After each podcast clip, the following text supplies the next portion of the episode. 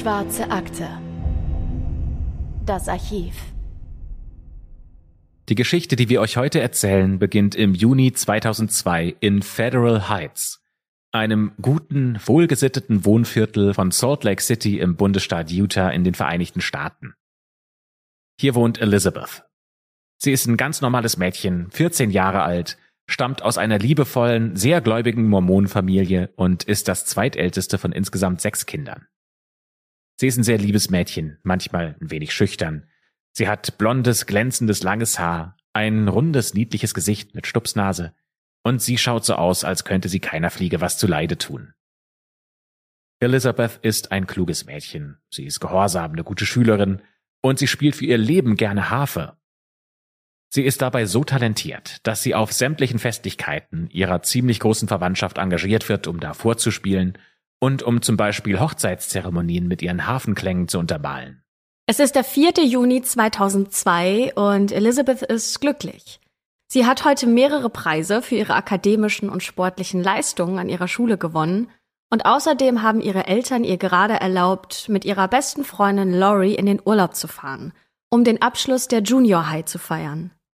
Danach werden die beiden Mädchen endlich auf die lang ersehnte Highschool wechseln und Elizabeth und Laurie, die planen jetzt schon voller Vorfreude, welchen Club sie später an der Highschool beitreten wollen und welche Sportveranstaltungen sie anschauen möchten.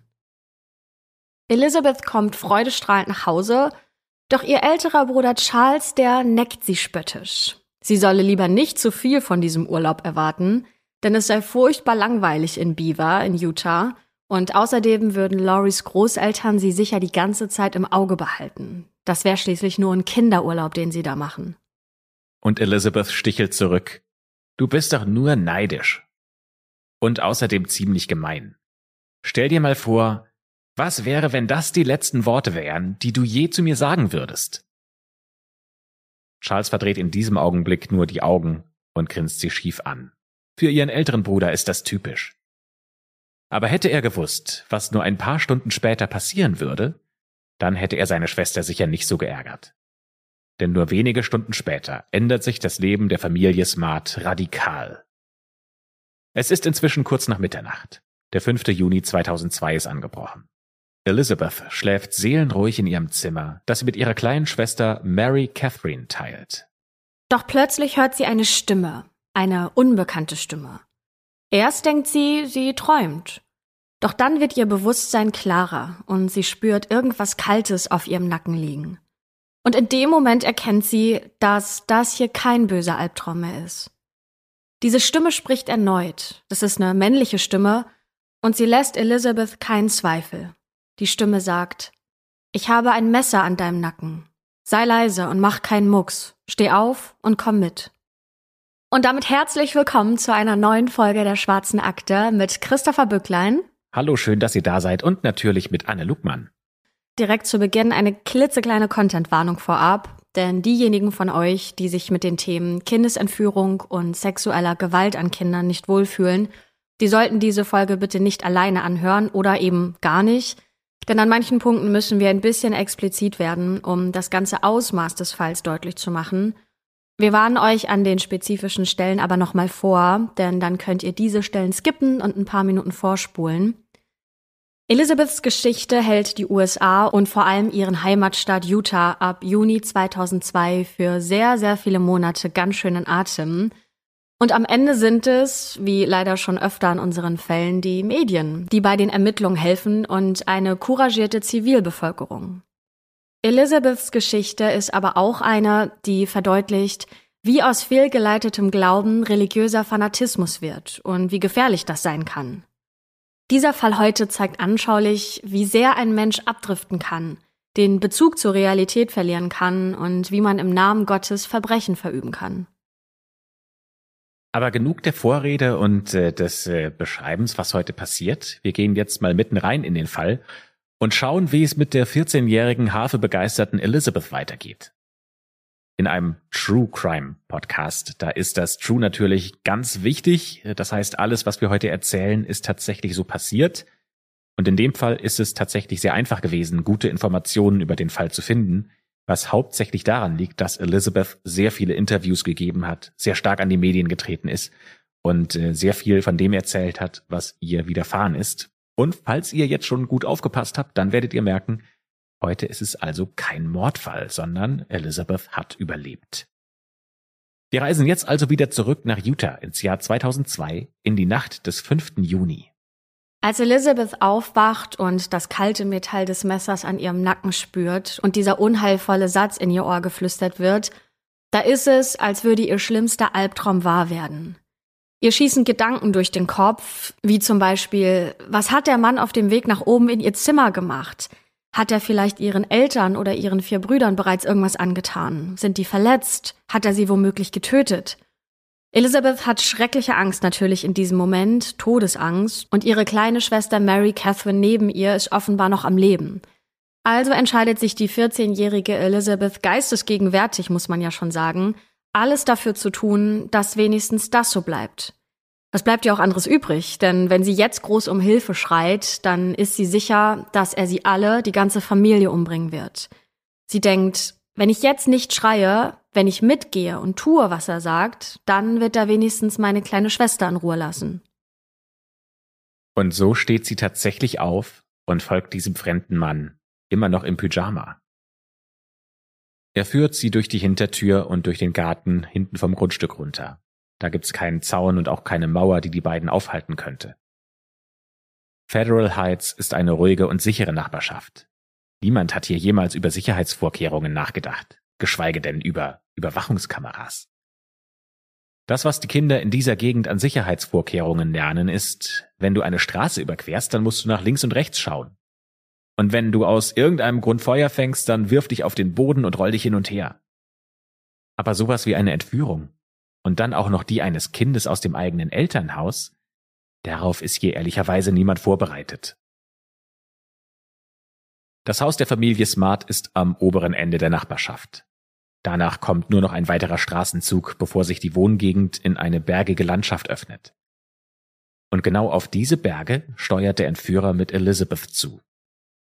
Doch plötzlich drückt der Entführer das junge Mädchen Richtung Boden, hinter einen Busch.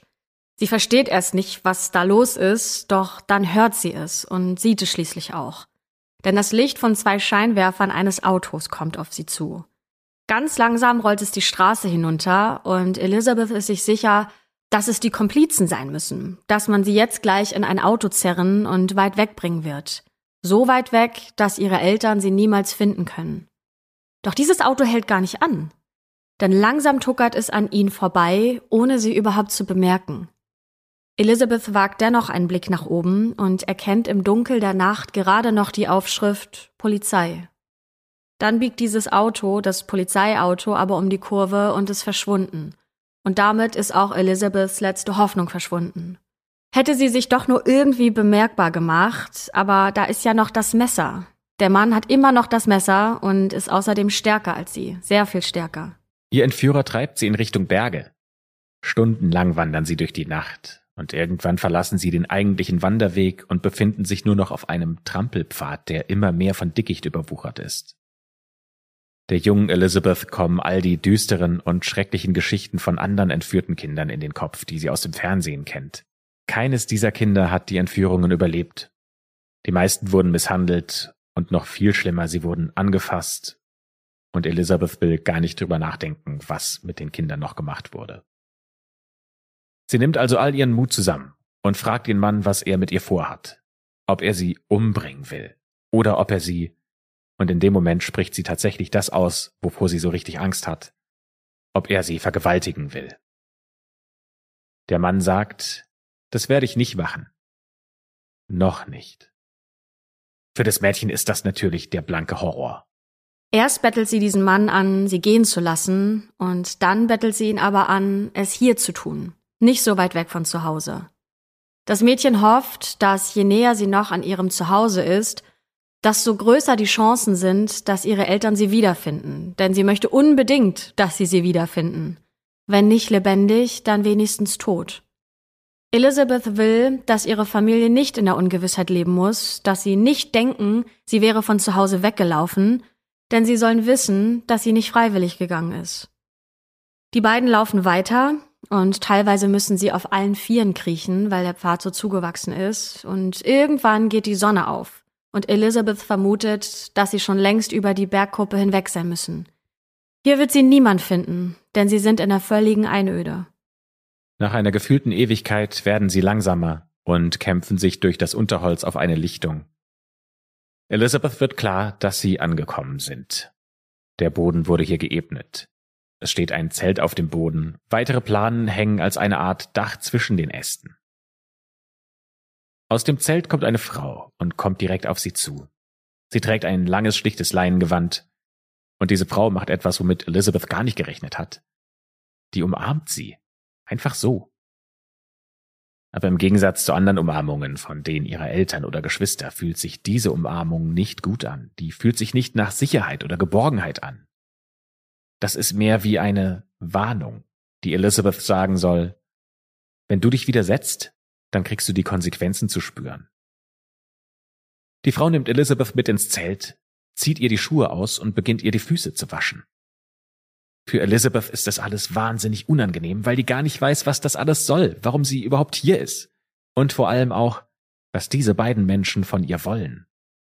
Die Frau will Elizabeth als nächstes ihren Schlafanzug ausziehen, doch das junge Mädchen sträubt sich und hält die Arme eng umschlungen, denn noch nie hat eine fremde Frau sie angefasst und noch nie hat sie eine fremde Person nackt gesehen. Die Frau droht ihr und sagt, sie könne auch den Mann reinholen und der würde sie schon dazu bringen, den Pyjama auszuziehen. Aber Elizabeth fleht sie an und sagt, dass sie am Abend noch geduscht hat und sie würde sich schon alleine umziehen können. Die Frau gibt irgendwann nach und legt dem Mädchen ein Gewand hin, ebenso eins, wie sie das selbst trägt, und dann geht sie.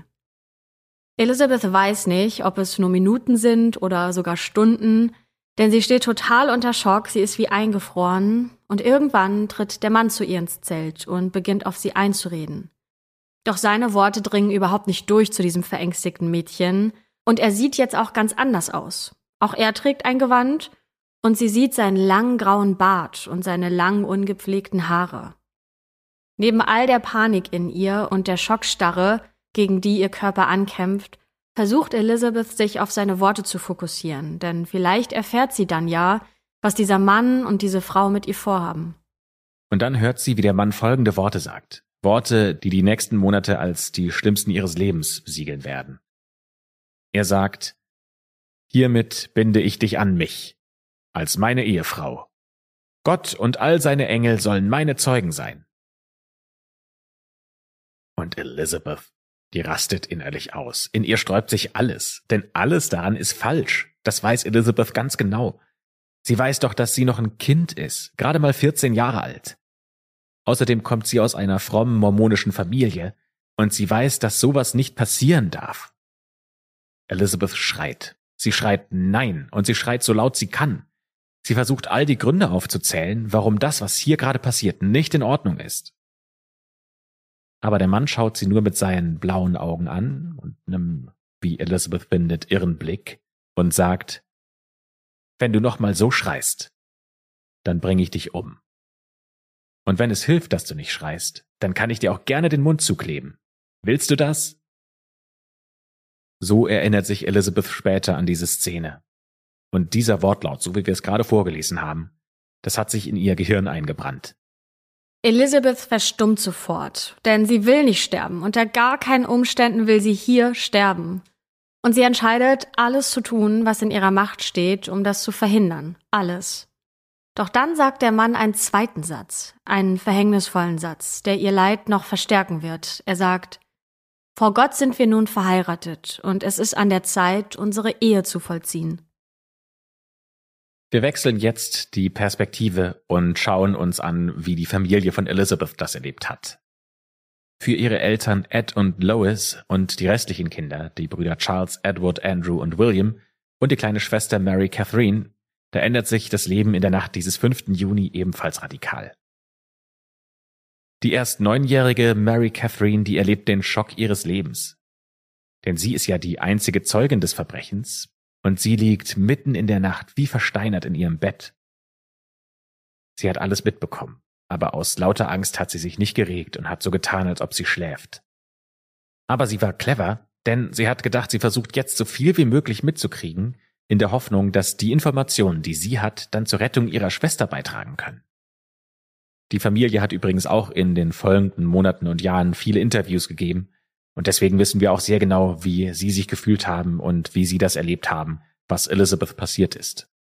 Im Dunkel des Zimmers vermutet sie, dass er ihrer Schwester eine Pistole an die Kehle hält und er flüstert ihr zu, sei leise, dann tue ich dir nicht weh.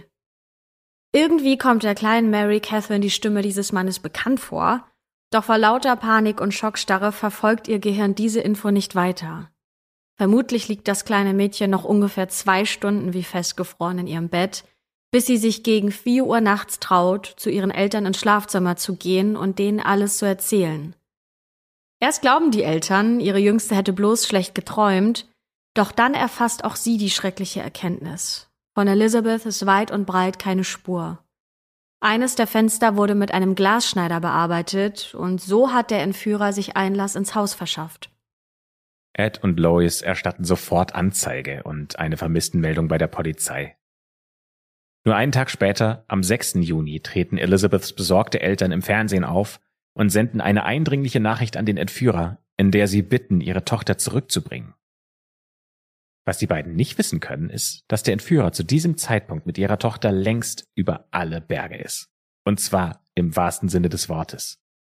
Und was sie nicht ahnen können, ist, dass der Entführer nie irgendwas von diesem Aufruf mitbekommt.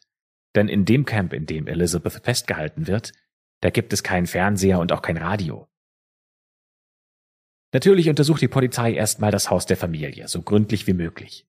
Aber sie finden weder brauchbare DNA-Spuren noch Fingerabdrücke. Und auch die Spürhunde, die erschnüffeln keine heiße Spur.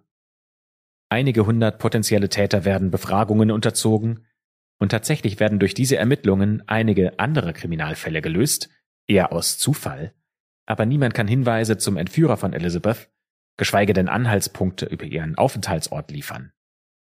Zur gleichen Zeit bleibt auch die Zivilbevölkerung in Salt Lake City nicht untätig, denn in der ganzen Region werden groß angelegte Suchaktionen durchgeführt.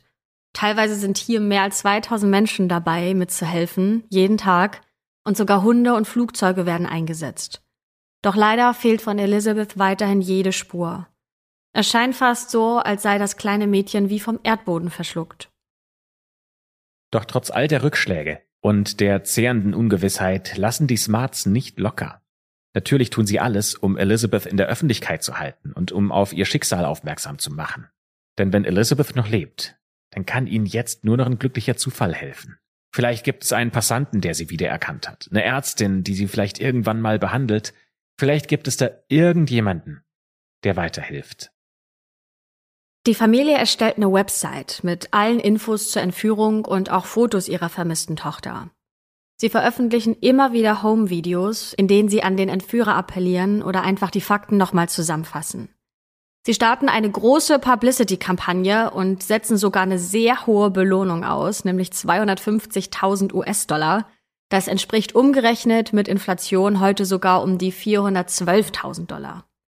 Woher das Geld kam, das wissen wir nicht, aber die ganzen Bemühungen zeigen Wirkung. Denn ganze 16.000 Hinweise gehen ein, doch leider führt kein einziger sie zu ihrer Tochter. Doch dann, endlich, nach vier langen Monaten, keimt erneut ein Hoffnungsschimmer auf. Und zwar durch Elizabeths kleine Schwester Mary Catherine. Denn ihr erinnert euch vielleicht noch, dass der Klein ja die Stimme des Entführers auf unerfindliche Weise irgendwie bekannt vorkam. Ja, und am 12. Oktober 2002, da kann sie sich tatsächlich an etwas sehr Wichtiges erinnern und löst damit den entscheidenden Prozess aus, der die Ermittlungen endlich wieder ins Rollen bringt.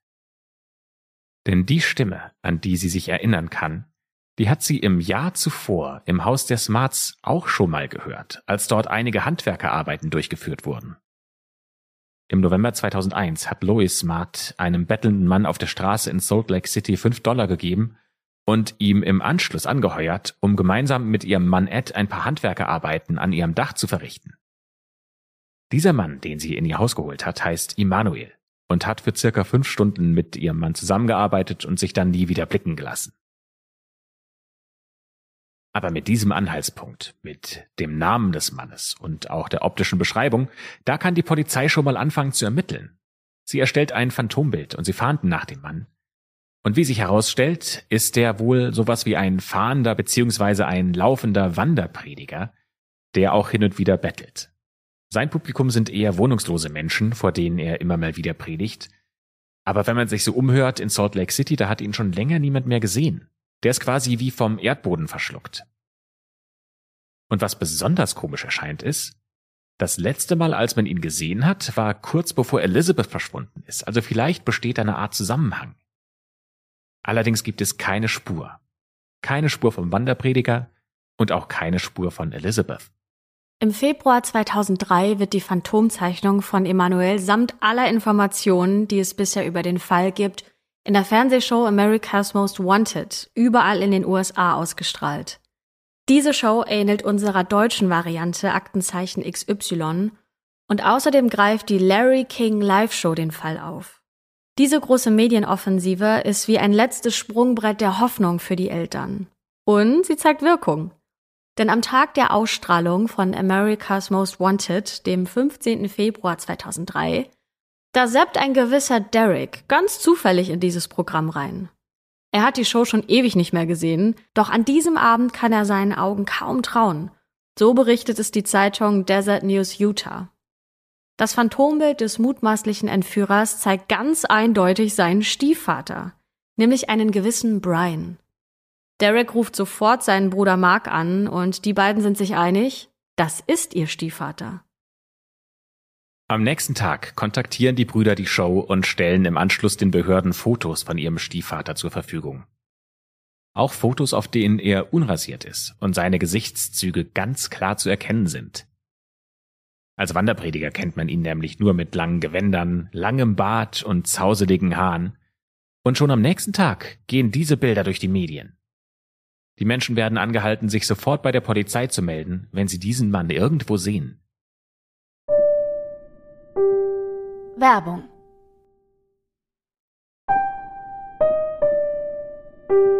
Werbung Ende. Und natürlich werden jetzt auch die beiden Brüder Derek und Mark befragt, ob sie sich erklären können, warum ihr Vater so eine Tat begehen sollte und ob sie eine Ahnung haben, wohin denn ihr Stiefvater mit Elizabeth verschwunden sein könnte. Viel können die Brüder leider nicht berichten, aber immerhin nennen sie ein paar Anhaltspunkte. Mark und Derek lernen Brian kennen, als sie noch Teenager sind, und gegenüber der Zeitung Desert News geben die beiden an, dass sie ihn nicht wirklich mochten, aber ihre Mutter ihn geliebt habe. Also geben sie sich auch Mühe. Aber sie hatten jetzt nicht unbedingt viel miteinander zu tun. Sie erinnern sich, dass Brian und ihre Mutter Wanda zunächst eine recht normale Beziehung geführt hätten, doch irgendwann habe sich schleichend etwas verändert.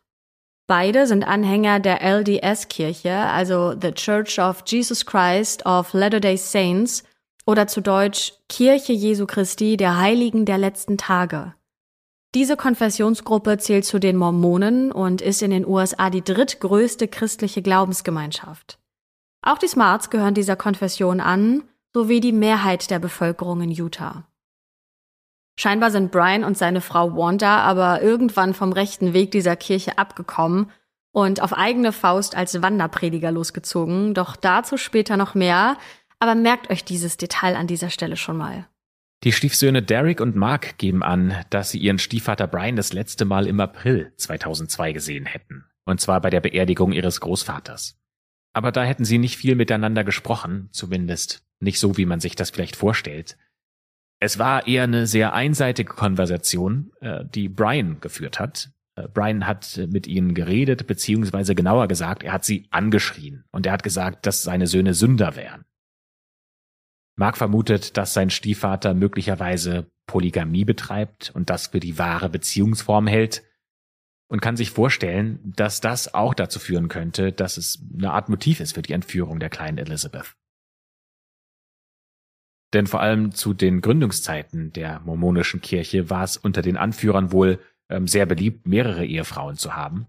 Äh, aber heute ist diese Praxis aufgrund der US-Verfassung abgeschafft, zumindest äh, in der Theorie.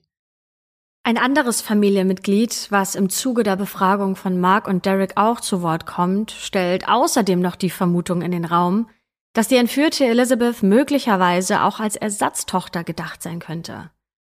Eine der Schwestern von Derek und Mark hatte den Stiefvater Brian und auch die Mutter Wanda verlassen, um bei ihrem leiblichen Vater zu leben. Also vielleicht versuchen Brian und Wanda auf eine irrationale Weise diese Leerstelle mit Elizabeth zu füllen. So zumindest die Vermutung. Zuletzt berichtet Mark noch von einem Detail, das höchst besorgniserregend auf die Polizeibeamten, aber auch die Eltern von Elizabeth wirkt, denn leider vervollständigt diese Info das Bild von ihm als mutmaßlichen Entführer. Denn Mark ist sich recht sicher, dass sein Stiefvater Brian kein Problem damit hätte, einen Menschen mit einer Waffe zu bedrohen und dadurch seinen Willen zu erpressen. Denn er erzählt, Brian sei ein Waffennah und er habe ihn und seinen Bruder schon als Teenager des Öfteren mit zum Schießen genommen. Ja, dieses Detail, das beruhigt jetzt nicht äh, besonders, sondern äh, im Gegenteil, das sorgt eher dafür, dass sich die Eltern noch viel, viel mehr Sorgen machen. Denn was ist das für ein Typ, der Elizabeth entführt hat? Nach allem, was wir bisher herausgefunden haben, klingt es so, als könnte Brian tatsächlich der Entführer sein und vor allem, dass er auch zu jeder Gewalttat bereit wäre. Aber, und das muss man auch sagen, Mord findet sich in seiner Historie noch nicht. Also da gibt's doch noch irgendwie so diese Spur von Hoffnung.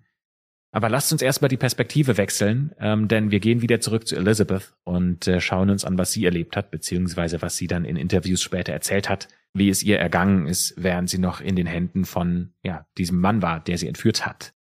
Es ist der 12. März 2003, also circa einen Monat nach der Ausstrahlung von America's Most Wanted und wir befinden uns jetzt wieder in Utah. Genauer gesagt im Ort Sandy. Das ist ein Vorort von Salt Lake City.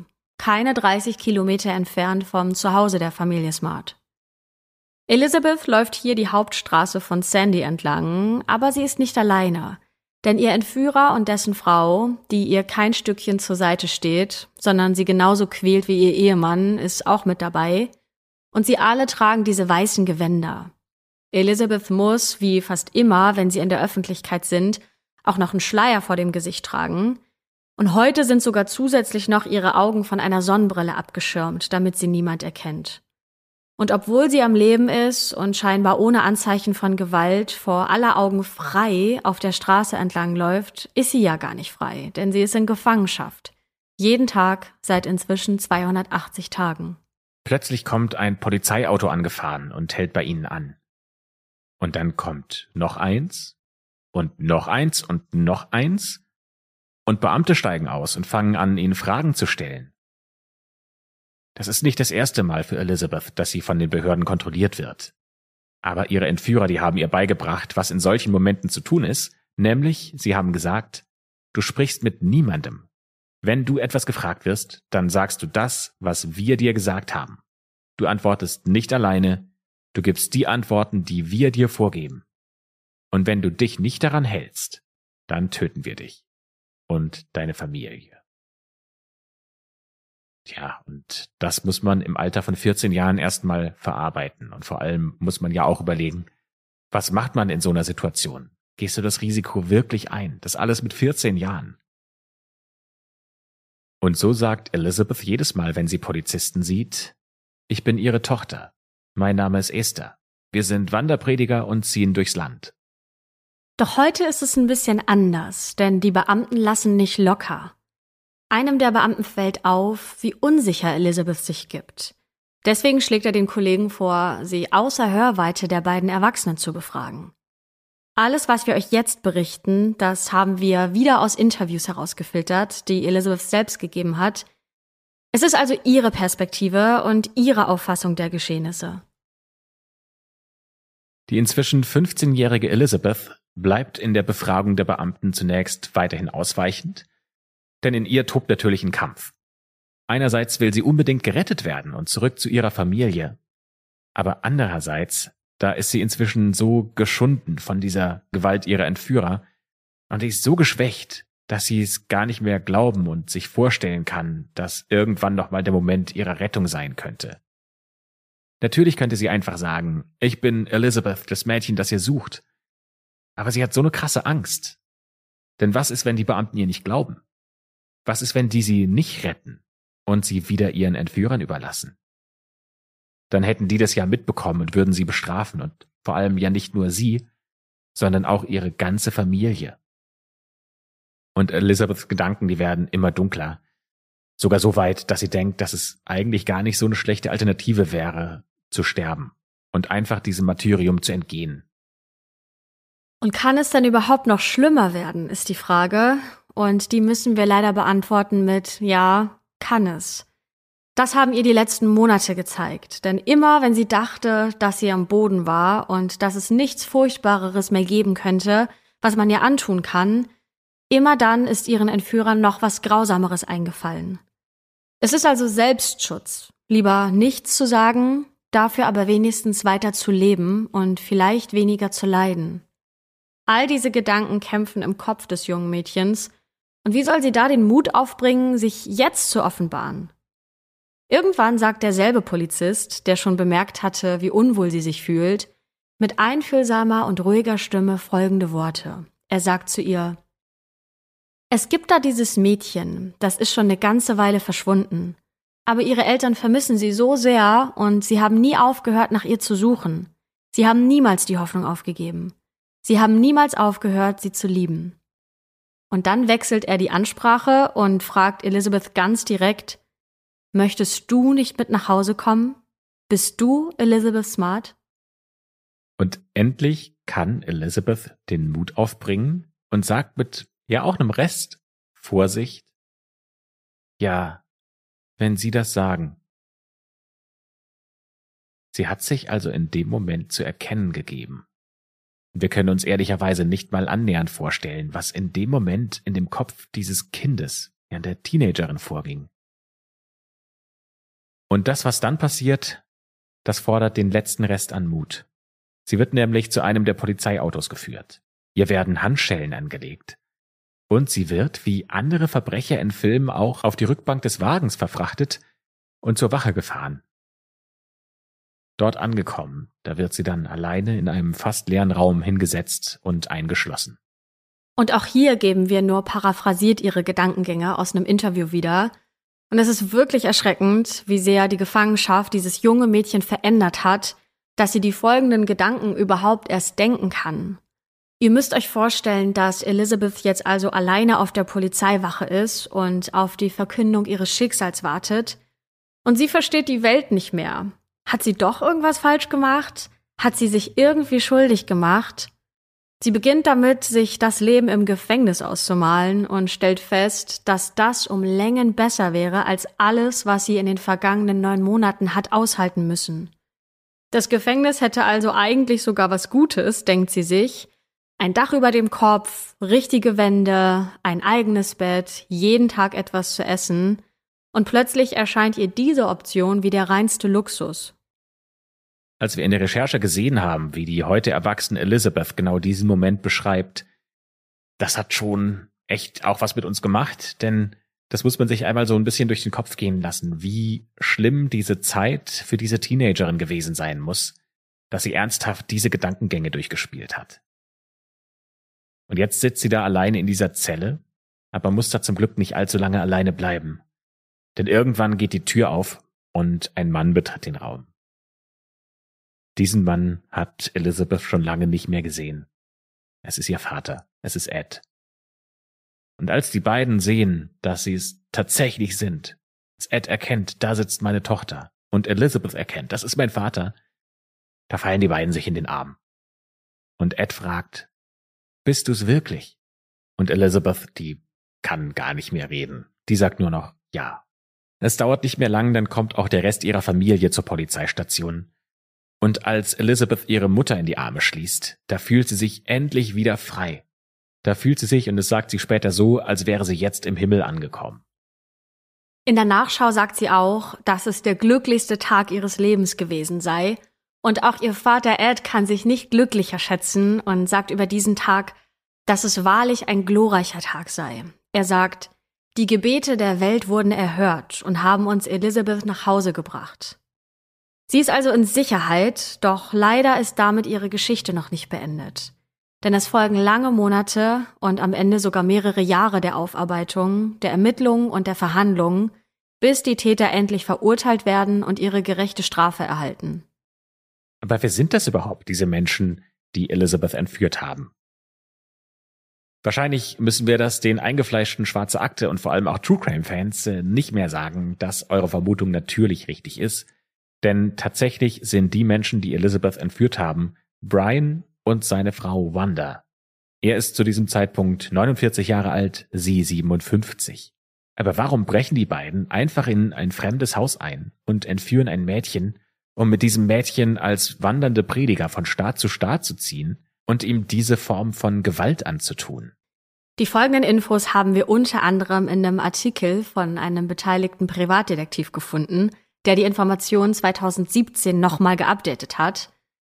Brian wird im Oktober 1953 in Salt Lake City geboren und auch er wächst, ähnlich wie Elizabeth, in einer mormonischen Familie mit fünf weiteren Geschwistern auf. Seine Mutter ist Lehrerin und sein Vater ein Sozialarbeiter. Nachbarn beschreiben die Familie als ein bisschen merkwürdig, aber durchaus vernünftige und anständige Menschen. Der Vater wendet allerdings sehr fragwürdige Methoden der Erziehung seiner Kinder an. Zum Beispiel, um seinen Sohn Brian sexuell aufzuklären, da soll der Vater ihm wohl bereits im Alter von acht Jahren explizite Bilder aus medizinischen Fachzeitschriften gezeigt haben. Und auch als Brian zwölf ist, da soll ihn sein Vater in einer dem Jungen vollkommen unbekannten Gegend mit dem Auto abgesetzt haben und ihm dann aufgetragen haben, alleine nach Hause zu finden. Brian habe dadurch Selbstständigkeit lernen und Mut beweisen sollen, so berichtet das der Privatdetektiv in seiner Abhandlung über das Täterprofil von Brian. Später in seinen Teenagerjahren wird Brian aufmüpfig und streitet viel mit seinen Eltern. Und er wird straffällig. Mit 16 Jahren exhibitioniert er sich vor einem Kind und kommt dafür zunächst in die Jugendstrafanstalt. Wie lange, das konnten wir nicht rausfinden, Allerdings kann das nicht allzu lange gewesen sein, denn nach wiederholten Streitigkeiten mit seinen Eltern haben die ihn zu seiner Großmutter geschickt, damit er bei ihr lebt. Die ältere Dame, die kann ihren Enkel auch nicht in die Schranken weisen. Ja, und kurz nachdem er bei ihr eingezogen ist, bricht dann Brian die Schule ab und schlittert in eine gefährlich regelmäßige Nutzung von Alkohol und Drogen. Im Alter von 19 Jahren heiratet Brian zum ersten Mal und bekommt mit seiner erst 16-jährigen Braut zwei Kinder. Allerdings zerbricht diese Ehe. Brian bekommt das Sorgerecht für die Kinder, weil er seiner Frau vorwirft, dass sie ihm untreu gewesen sei und auch drogenabhängig wäre. Aber diese Frau, die heiratet erneut und bekommt dann schlussendlich das Sorgerecht zugesprochen. Aber Brian, der entscheidet sich dagegen, ihr die Kinder zu übergeben, so wie der Staat das entschieden hat, sondern er flieht mit ihnen nach New Hampshire. Und auch wenn das jetzt seine eigenen Kinder sind, ist es ja mehr oder weniger das erste Mal, dass Brian Kidnapping betreibt. 1980 kommt Brians Bruder von einer Missionarsreise zurück nach Utah und es gelingt ihm, Brian wieder etwas mehr auf den rechten Weg zu bringen.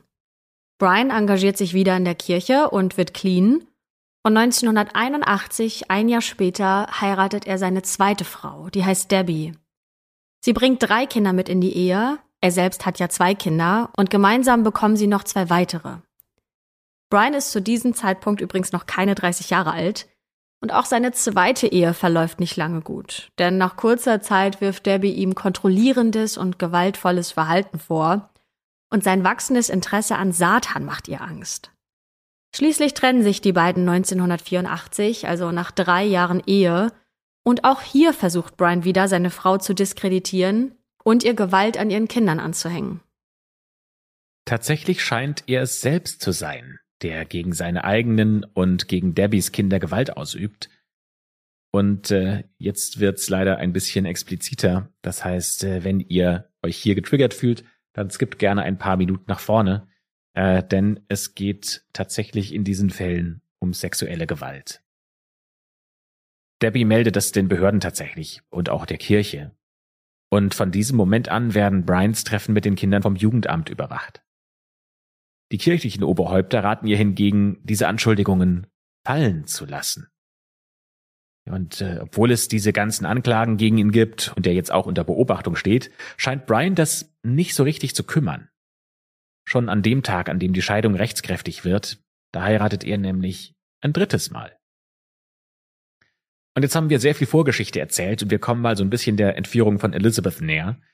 Denn die dritte Frau, die er heiratet, das ist Wanda. Sie ist acht Jahre älter als er, hat bereits sechs Kinder und ist ebenfalls geschieden. Und von Anfang an scheint diese Ehe der beiden keine normale Richtung einzuschlagen. Das haben wir ja auch schon von Wandas Söhnen Derek und Mark gehört. Ab einem gewissen Punkt bemerken sogar einige Bekannte und Familienangehörige, dass Brian immer wieder Wutanfälle hat, die sich auch gegen Wanda richten. Außerdem wird sein Verhalten in der Glaubensgemeinschaft von anderen Kirchengängern als immer radikaler wahrgenommen. Und das geht sogar so weit, dass einige zu den Kirchenältesten gehen und sagen, dass Brian bestraft werden muss, wenn nicht sogar aus der Kirche ausgeschlossen werden muss. Mit Beginn der 90er Jahre ist es so weit gekommen, dass Brian seinen Namen zu Emanuel oder in manchen unserer Quellen auch Emanuel mit E gewechselt hat. Er erklärt sich selbst als direkten Propheten von Gott, der Zukunftsvision direkt von Gott erhalte. Wanda ist ihm treu ergeben und folgt ihm wirklich auf Schritt und Tritt. Zu diesem Zeitpunkt hat das Paar der weltlichen Welt längst den Rücken gekehrt. Alle Kinder sind aus dem Haus, entweder bei ihren leiblichen Elternteilen oder sogar in Pflegefamilien untergebracht, sodass Brian und Wanda sich ganz ihrem missionarischen Leben als Wanderprediger widmen können. Sie geben ihr Haus und all ihren Besitz auf, ziehen durch die Straßen und versuchen Obdachlose und verlorene Seelen zu bekehren. Auch wenn es auf den ersten Blick vielleicht so wirkt, als ob Wanda in dieser ganzen Geschichte selbst nur ein Opfer ist, es ist tatsächlich anders. Wanda hat vermutlich, und das sagen wir jetzt mal vorsichtig, genauso große Probleme und auch äh, vor allem Aggressionsprobleme wie ihr Ehemann Brian. Das berichten zum Beispiel ihre Kinder aus erster Ehe. Die waren im Jahr 2010 bei der Oprah Winfrey Show und haben vom Horror ihrer Kindheit erzählt und wie sie unter ihrer Mutter und auch unter Brian gelitten haben. Wandas Verhalten gegenüber ihren Kindern, das hat was Bösartiges. Ihre jüngste Tochter zum Beispiel berichtet von einer Szene, in der sie beim Abendbrot sitzt und fragt, was es zu essen gäbe, und Wanda hat gesagt, dass es Hühnchen wäre. Ja, und Wanda und Brian, die stochern nur so in ihrem Essen rum und grinsen merkwürdig, so erinnert sich die Tochter, bis sie am nächsten Morgen ihr Kaninchen Peaches füttern möchte und feststellt, dass das nicht mehr in seinem Käfig ist. Sie geht zu ihrer Mutter und fragt, wo ihr Kaninchen wäre, das sie über alles liebt. Und ihre Mutter sagt, dein Kaninchen, das hast du gestern zu Abend gegessen. Und diese gleiche Tochter berichtet auch noch, dass sie so sehr unter dem Liebesentzug und der Kälte ihrer Mutter gelitten habe, dass sie zeitweise sogar lieber bei dem Hund draußen in der Hütte geschlafen und sein Essen mit ihm gegessen hat, um irgendwie Wärme oder Zuneigung zu spüren. Und auch ihr älterer Bruder Derek, der ja später seinen Stiefvater im Fernsehen gesehen hat, der erzählt von ähnlichen Erfahrungen. Um der physischen Gewalt und der Kälte zu entfliehen, habe er sich die meiste Zeit hinten im Garten aufgehalten und von selbstgefangenen Vögeln ernährt, die er über einem kleinen Feuer gebraten hat. Und zuletzt berichtet eine andere Tochter von besorgniserregenden Gebetssitzungen, die eher einer Gehirnwäsche glichen.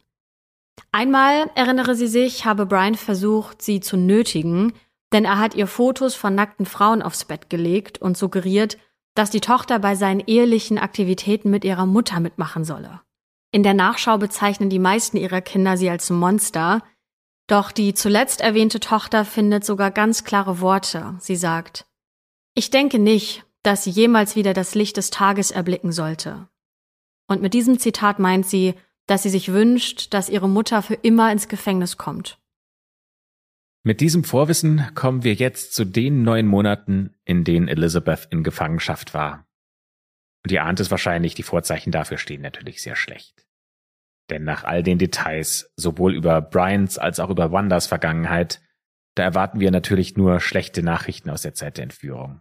Und äh, das ist jetzt der Zeitpunkt für alle, die verständlicherweise keine Details über Kindesmissbrauch hören wollen und äh, die das jetzt überspringen wollen. Denn wir erzählen euch jetzt, was in diesen neun Monaten Gefangenschaft passiert ist und schauen dann am Ende auch darauf, wofür Brian und Wanda angeklagt wurden. Und äh, das ist teilweise schwer auszuhalten. Deswegen ähm, bitten wir euch, wenn es euch zu viel wird, dann spult ein paar Minuten nach vorne. Einer der besonders harten und psychisch strapazierenden Teile einer Entführung kommt tatsächlich erst danach, denn wenn man die Täter verurteilen möchte, dann müssen die Opfer gegen sie aussagen und dabei alles gedanklich noch einmal miterleben. Zum Glück machen ihre Eltern in der Zeit nach der Rückkehr ihrer Tochter eine Sache goldrichtig. Denn zu Hause fragen sie sie nie nach Details aus der Gefangenschaft. Anstatt Elizabeth zur Therapie zu schleifen, holen sie sich selber Hilfe und lernen durch ihre Therapie ihrer Tochter ein Zuhause der Sicherheit, der uneingeschränkten Liebe und Akzeptanz zu bieten. Im Nachhinein berichtet sie, dass es genau diese Atmosphäre war, die sie brauchte, um zu heilen, und dafür ist sie ihren Eltern unendlich dankbar. Nichtsdestotrotz muss das Mädchen all ihren Horror noch einmal durchleben und mit den Polizeipsychologen sprechen und von ihren Erlebnissen berichten. Sie hat wirklich schlimme Dinge berichtet und wir verzichten hier auf die Details. Und vor allem, auch das müssen wir jetzt hier nochmal ganz transparent sagen, wir verlassen uns in diesem Fall nur auf die Berichte von Elizabeth. Die Gerichtsakten zu diesem Fall, die konnten wir nicht einsehen. Das heißt, alles, was wir euch jetzt erzählen, stammt aus Interviews, die Elizabeth in den Jahren danach gegeben hat. Ab dem Tag der Entführung und äh, der Szene, die wir euch ganz am Anfang der Folge beschrieben haben, in der Brian die damals 14-Jährige einfach zu Ehefrau genommen hat, wird Elizabeth jeden Tag von Brian vergewaltigt. Manchmal sogar mehrmals am Tag. Brian behauptet, dass er den Auftrag Gottes ausführen würde. Und er sagt, dass sie die erste von vielen jungfräulichen Bräuten wäre, die er auf seinem Weg im Krieg gegen den Antichrist noch zu sich nehmen würde. Denn Brian behauptet, er wäre ein Engel, ein biblischer König Davids, der in sieben Jahren zunächst gesteinigt werden würde, um dann aufzuerstehen und sich gegen den Antichristen zu erheben. Damit Elizabeth nicht wegläuft, droht er ihr nicht nur damit, sie und ihre Familie umzubringen, sondern er bindet sie auch mit einem Metallkabel an einem Baum fest. Sie hat gerade so Auslauf bis zu einem Eimer, den sie im Camp in den Bergen als Toilette benutzen soll. Nach Aussagen von ihr zwingt er das Mädchen außerdem, Alkohol zu trinken und Drogen zu konsumieren, um sie damit gefügig zu machen. Zu anderen Zeiten lässt er sie hungern, dursten oder gibt ihr bloß Abfälle zu essen, alles nur, um sie zu schwächen und seine Macht ihr gegenüber zu demonstrieren. Auch Schlafentzug ist zum Beispiel eins seiner Mittel, und ein weiterer Teil seiner Erniedrigung ist es, dass er sie zwingt, den ganzen Tag nackt zu sein, egal bei welchen Temperaturen. Und für ein Mädchen von 14 Jahren aus einer so gläubigen Familie wie ihrer, da ist das Nacktsein vor anderen Menschen ein wirklich furchtbar schamhaftes Erlebnis. Und zu der täglichen Vergewaltigung kommen noch andere sexuelle Gewalttaten hinzu. Denn dieser Mann zwingt die 14-Jährige, sich pornografische Magazine anzusehen oder ihm und Wanda beim Geschlechtsverkehr zuzuschauen, damit sie lerne, ihren Ehemann, also Brian, richtig zu befriedigen. Und vielleicht denkt ihr jetzt, dass Wanda irgendwie nachvollziehen könnte, wie sich Elizabeth fühlt, weil sie ja auch mal ein junges Mädchen war und sie sich vielleicht irgendwie in Elizabeth reinversetzen könnte. Aber dem ist nicht so.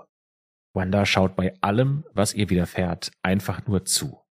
Elizabeth sagt später, dass sie Wanda als die bösartigste, teuflischste Frau erlebt hätte, der sie jemals begegnet ist. Für das junge Mädchen ist diese Zeit in der Gefangenschaft natürlich die reinste Hölle. In einem Interview mit dem Fernsehsender CBS sagt Elizabeth, dass all das, was ihr widerfahren ist, sie nicht nur körperlich und seelisch angegriffen hat, sondern dass es auch ihren Glauben und ihren Geist aufs schwerste erschüttert hat. Sie sagt, dass sie sich innerlich wie äußerlich zerstört gefühlt hat. Sie wäre voller Scham und Schmerz, sie hätte sich so dreckig, gebrochen und kaputt gefühlt. Und doch schlummert eine trotzige Kämpferin in der jungen Elizabeth. Sie denkt an ihre Familie, die ihr bedingungslose Liebe entgegenbringt, und sie denkt besonders an ihre Mutter, die ihr beigebracht hat, dass sie niemals alleine sein wird. Ganz egal, was passiert. Gott wird immer zu ihr stehen. Er wird ihr nie den Rücken kehren, sie könne sich nur selbst den Rücken kehren, sagt sie in ihrer Kindheit immer und immer wieder zu ihrer Tochter. Oder auch sowas wie, auch ich werde dich immer lieben, ganz egal was passiert, und du wirst immer meine Tochter sein. Erinnere dich daran, immer. Und dank dieser Zuversicht schafft sie es auch, eine folgenschwere Entscheidung zu treffen. Eine, die ihr am Ende wahrscheinlich das Leben retten wird. Denn sie entscheidet sich, alles zu tun, um zu überleben, koste es, was es wolle. Sie wird alles tun, um dieses Ziel zu erreichen. Das ist ihre Familie ihr wert, denn sie sind es, die ihr die nötige Kraft dazu geben. Ja, und genau diese Kraft und diesen Glauben nutzt die junge Elizabeth, um nach ihrer Rettung auch wieder auf die Beine zu kommen. Und das schafft das Mädchen mit erstaunlicher Schnelligkeit. In fast allen Interviews erzählt sie von einem ganz wichtigen Satz, den ihre Mutter zu ihr gesagt hat. Und dieser Satz lautet, er hat dir bereits neun Monate deines Lebens gestohlen. Jetzt lass ihn dir nicht noch einen einzigen weiteren Tag deines Lebens nehmen. Am 18. März 2003, also eine Woche nachdem Elizabeth lebend und den Umständen entsprechend wohlauf gefunden wurde, werden Brian und seine Frau Wanda angeklagt. Die Anklagepunkte, die haben wir euch in den letzten Minuten beschrieben, die sind sehr zahlreich und vor allem auch ziemlich schwerwiegend. In der Anklage steht schwerer Einbruch, schwere Entführung und schwerer sexueller Missbrauch. Doch für Elizabeth und ihre Familie wird dieser Prozess ein langwieriges und schwieriges Unterfangen, denn wie ich ja vorhin schon mal meinte, über mehrere Jahre hinweg geht es immer nur hin und her. Sind die Täter schuldfähig? Also sind sie psychologisch als gesund einzustufen, sodass sie vor Gericht aussagen und verurteilt werden können? Das ist eine Sache, die die ganze Zeit hin und her geht. Beide, also Brian und Wanda, werden mehrfach für nicht schuldfähig erklärt. Deswegen werden sie eine ganze Zeit lang nicht in Gefängnissen untergebracht, sondern in Krankenhäusern, zumindest so lange, bis sie erneut angeklagt werden und ein neuer Versuch unternommen wird, sie zu verurteilen. Bei einer dieser Anhörungen explodiert Brian regelrecht und er schreit konstant durch die Gegend und es ist ziemlich wirres Zeug. Und bei einer anderen Gelegenheit singt er durchgängig Mormonenhymnen vor sich hin. Forensische Psychiater bescheinigen ihm eine dissoziale und narzisstische Persönlichkeitsstörung, die für eine lange Zeit verhindert, dass er psychisch als schuldfähig eingestuft wird. Das geht eine ganze Weile so hin und her, und nach sieben langen Jahren, am 21. Mai 2010, gesteht Wanda tatsächlich, dass sie schuldig ist, und sie wird verurteilt. Zu 15 Jahren Haft. Bei Brian dauert es länger, bis er verurteilt wird, allerdings nur ein Jahr. Er wird im Dezember 2010 schuldig gesprochen und sein Urteil lautet lebenslange Haft ohne Option auf Bewährung und das Ganze in einem Hochsicherheitsgefängnis. Insgesamt hat das Ringen um Gerechtigkeit für Elizabeth also ganze acht Jahre gedauert. Und inzwischen ist das Mädchen eine junge, erwachsene Frau. Sie ist mit einer unglaublichen, bewundernswerten Stärke aus ihrem Martyrium herausgegangen – und nicht mal einen Monat, nachdem sie gerettet wurde, da tritt sie bereits das erste Mal vor die Medien. Das ist ein Auftakt nicht nur für eine starke Bewältigungsstrategie, denn Elizabeth macht es sich tatsächlich zur Lebensaufgabe, auch anderen Opfern von sexueller Gewalt zu helfen. Die Geschichte von Elizabeth, die ist überall, über Jahre hinweg. Da spricht sie in allen großen Fernsehshows und Sendern. Sie ist bei NBC, ABC, CBS, sie ist bei Oprah Winfrey, Sie spricht an Schulen, in öffentlichen Bibliotheken und an namhaften Unis. Und sie spricht sogar mit dem damals amtierenden Präsidenten George W. Bush über die Wichtigkeit des Amber Alert Systems. Das ist ein Informationssystem, über das Vermisstenmeldungen von Kindern verbreitet werden. Bereits Ende Oktober 2003 bringt ihr Vater mit Hilfe einer Autorin ein Buch über die Geschichte seiner Tochter heraus und der erste Film über ihre Geschichte, der folgt einen Monat später. Elizabeth verfasst mit anderen Überlebenden ein Pamphlet, das sogar vor dem Justizministerium verlesen wird. Und auch sie selbst schreibt zwei Bücher. Ja, und sie setzt sich sehr dafür ein, dass anderen Frauen und anderen Menschen geholfen wird, die sexuelle Gewalt erfahren haben, unter anderem mit ihrer selbst gegründeten Elizabeth Smart Foundation. Das ist äh, eine Stiftung, äh, für die sie selbst auch viel arbeitet. Und man könnte jetzt denken, wow, Elizabeth ist eine starke Frau geworden und ihr wird sowas nie wieder passieren. Niemand kann ihr jemals sowas anhaben. Aber tatsächlich kommt's leider anders und sie wird sowas nochmal durchmachen müssen. Ja, denn im Jahr 2020, also noch gar nicht so lange her, da erlebt sie leider erneut einen sexuellen Übergriff, und zwar im Flugzeug. Dort ist sie kurz eingenickt und als sie wieder aufwacht, da bemerkt sie, dass ihr Sitznachbar, den sie nicht kennt, seine Hand zwischen ihren Beinen reibt und sie ist in dem Moment wie versteinert, die kann gar nicht glauben, was hier passiert. Und aus dieser erlebten Starre heraus findet sie erneut einen Aktionismus, denn sie erkennt, dass sie noch immer nicht genug getan hat, um sich selbst schützen zu können. Und deswegen gründet sie das Smart Defense Program, also ein Selbstverteidigungsprogramm für Frauen. Dieses Programm beinhaltet eine Mischung verschiedener Kampfsportarten und soll eben Mädchen und Frauen in solchen Situationen die Kraft, aber auch das Selbstvertrauen geben, für sich selbst einzustehen und eben nicht, wie sie selbst im Flugzeug, in der Situation einzufrieren und damit handlungsunfähig zu sein. Man könnte jetzt denken, boah, wer sowas erlebt, vor allem zweimal, der schafft es nie wieder, einer anderen Person zu vertrauen und sowas wie Liebe oder Nähe zu empfinden. Aber Elizabeth hat das tatsächlich geschafft. Sie ist heute seit zwölf Jahren glücklich verheiratet. Sie hat drei Kinder, davon zwei Mädchen und einen Jungen. Sie läuft Marathon, sie surft, sie spielt noch immer Harfe, zumindest laut ihrem Instagram-Channel.